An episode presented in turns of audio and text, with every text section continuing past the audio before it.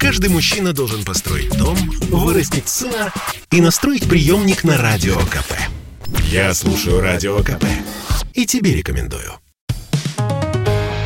«Экономика» на Радио КП. Здравствуйте, дорогие радиослушатели! В эфире наш ежедневный обзор главных экономических новостей. Знаете, что интересно? Кризисы приходят и уходят, цены поднимаются, банковские ставки растут и падают, солнце всходит и заходит, но что бы ни случилось, а миллиардер Олег Дерипаска продолжает критиковать Центробанк. Очередной интересный разговор с участием олигарха приключился в последний день ноября на форуме «Россия зовет». Причем в этот раз спор получился очным. Глава Центробанка Эльвира Набиулина на форуме сообщила, что важно остановить рост инфляции, а для этого нужна высокая ключевая ставка. Когда ставка ставка по кредиту поднимается, люди берут меньше займов, спрос уменьшается и инфляция тоже снижается. Такова позиция Центробанка. А вот Олег Дерипаска всегда ратует за низкие ставки по кредитам. И вообще, по его мнению, влиять нужно не на спрос, а на предложение. Чем больше в стране будут выпускать товаров и услуг, тем ниже цены. Вот что он на это сказал, цитирую почти дословно. В учебниках есть две кривые – спроса и предложения. Вы, то есть Центробанк, все время двигаете кривую спроса вниз, но надо же и кривую предложения обеспечивать. Гарантирую, сказал Дерипаска, что при ваших ставках никакого роста предложения не будет. Первый вице-премьер Зубков в свое время прекрасно показал, как нужно бороться с инфляцией в области той же свинины. Обеспечил необходимое предложение, тогда все бегали и строили свинокомплексы. Со свининой до сих пор нет никаких проблем. То есть предложение товаров – это основная тема, которой нужно заниматься. Давайте дадим деньги по доступным ставкам, и вас завалят продуктами, как завалили в свое время свининой, предложил Олег Дерипаска. Он, как уже сказано, давно критикует политику Центробанка, так что, наверное, Набиулина была к этому готова и нашла, что ответить. По ее словам, для развития экономики важны длинные, то есть долгосрочные кредиты. А процент по ним зависит в первую очередь даже не от ключевой ставки, а от ожиданий банков.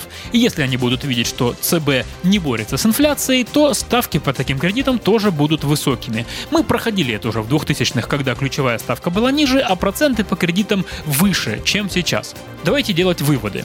Сейчас ключевая ставка составляет 7,5% годовых. И если я правильно понял Набиулину, то в декабре в рамках борьбы с инфляцией она должна повыситься еще сильнее.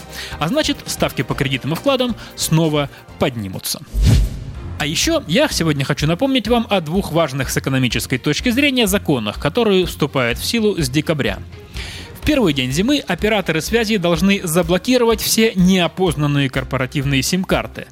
Напоминаю, что до 30 ноября их надо было зарегистрировать на портале госуслуг. Так власти решили бороться с серыми номерами, которые покупались на какое-нибудь давно закрытое ООО «Рога и копыта», а теперь находятся непонятно у кого. Может быть даже у телефонных мошенников, донимающих нас с вами звонками под видом службы безопасности банка. Так вот, чтобы вашу карту не заблокировали, сделать надо было следующее. Компания-работодатель, которая заводила корпоративный номер, должна была передать операторам связи данные сотрудников, кто какой симкой пользуется.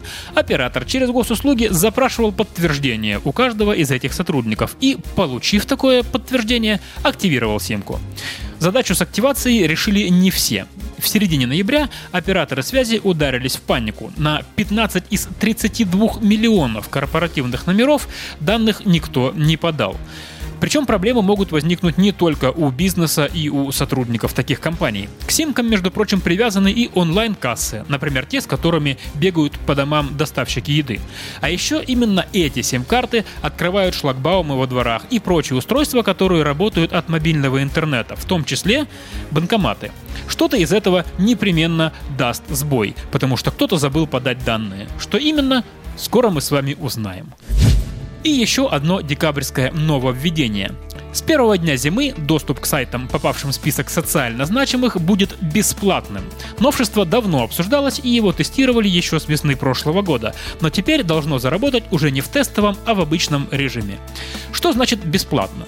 А, это если вы забыли заплатить за домашний интернет или пополнить баланс мобильника, то на социально значимые сайты вы со своих устройств все равно зайдете. В списке социально значимых около 400 сайтов. Это, в частности, госуслуги, порталы федеральных и местных органов власти, почтовые сервисы, некоторые новостные каналы, телеканалы, сайты газет и, кстати, КП.ру там тоже присутствует. И, кстати, в списке также есть социальные сети и поисковики, но только российские. Так что в Одноклассники вы зайти сможете, а вот если нужен Facebook, будьте добры, пополните свой баланс. Экономика на радио КП. Это спорт неприкрытый и не скучный. Спорт, в котором есть жизнь. Спорт, который говорит с тобой как друг. Разный, всесторонний, всеобъемлющий. Новый портал о спорте – sportkp.ru О спорте, как о жизни –